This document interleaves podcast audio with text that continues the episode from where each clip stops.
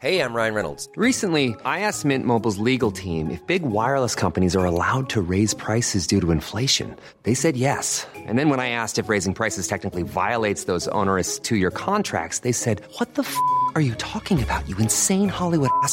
So to recap, we're cutting the price of Mint Unlimited from $30 a month to just $15 a month. Give it a try at mintmobile.com slash switch. $45 up front for three months plus taxes and fees. Promo rate for new customers for limited time. Unlimited more than 40 gigabytes per month. Slows. Full terms at mintmobile.com.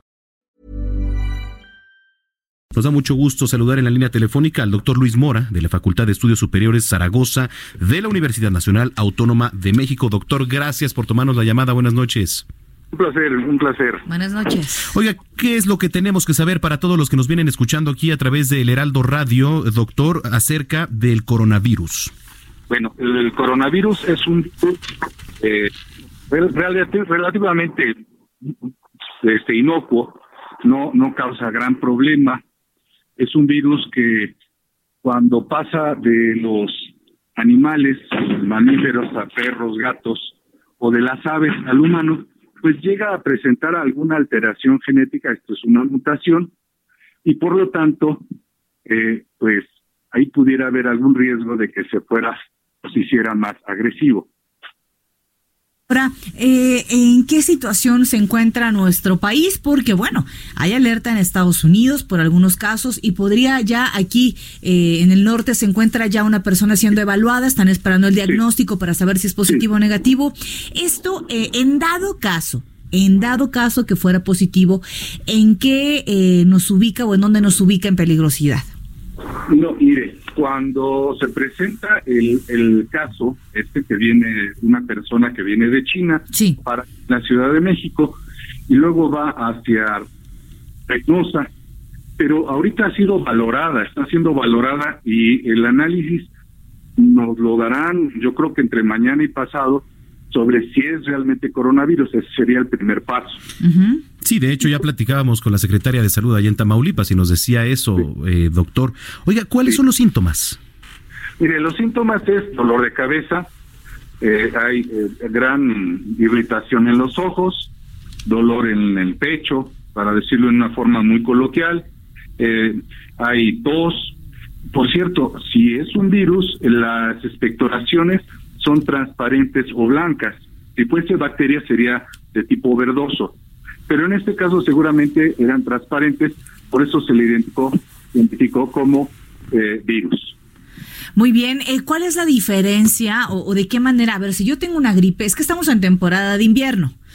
¿No? Es común el resfriado, es común que hay personas que son muy sensibles ante el resfriado. ¿Cómo saber si, a ver, tengo una calentura dos días, tres días, eh, cuándo voy al médico, cuándo me tengo que preocupar porque esto ya no es una gripe?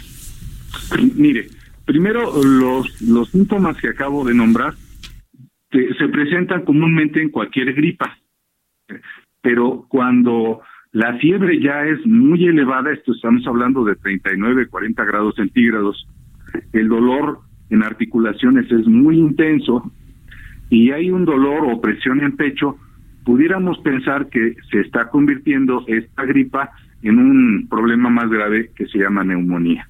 Ataca ya los pulmones, va de las vías respiratorias superiores hacia las inferiores. Muy bien.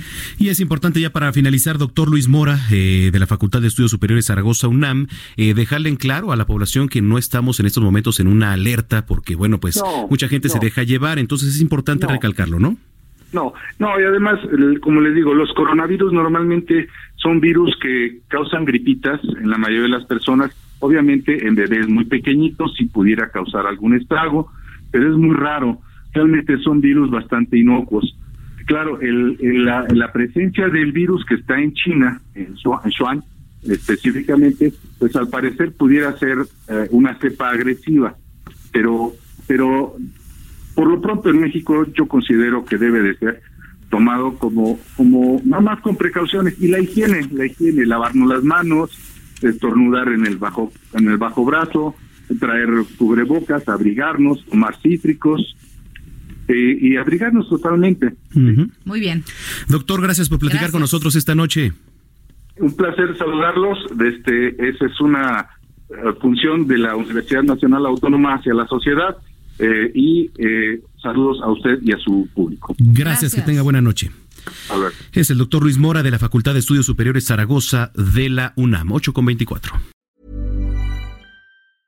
If you thought the only way to get a more defined jawline with natural looking results was through surgery, think again. Juvederm Volux XC is a non surgical injectable gel filler that improves moderate to severe loss of jawline definition and can help you achieve natural looking results with little downtime. Even better, this improved definition lasts up to one year with optimal treatment. No maintenance required. Improve jawline definition for a smooth, sculpted look with Juvederm Volux XC. For important safety information and to find a licensed specialist, visit juvederm.com. That's J U V E D E R M.com. Not for people with severe allergic reactions, allergies to lidocaine, or the proteins used in Juvederm. Common side effects include injection site redness, swelling, pain, tenderness, firmness, lumps, bumps, bruising, discoloration, or itching. There's a risk of unintentional injection into a blood vessel, which can cause vision abnormalities, blindness, stroke, temporary scabs, or scarring. Talk to a licensed specialist specialist to find out if it's right for you.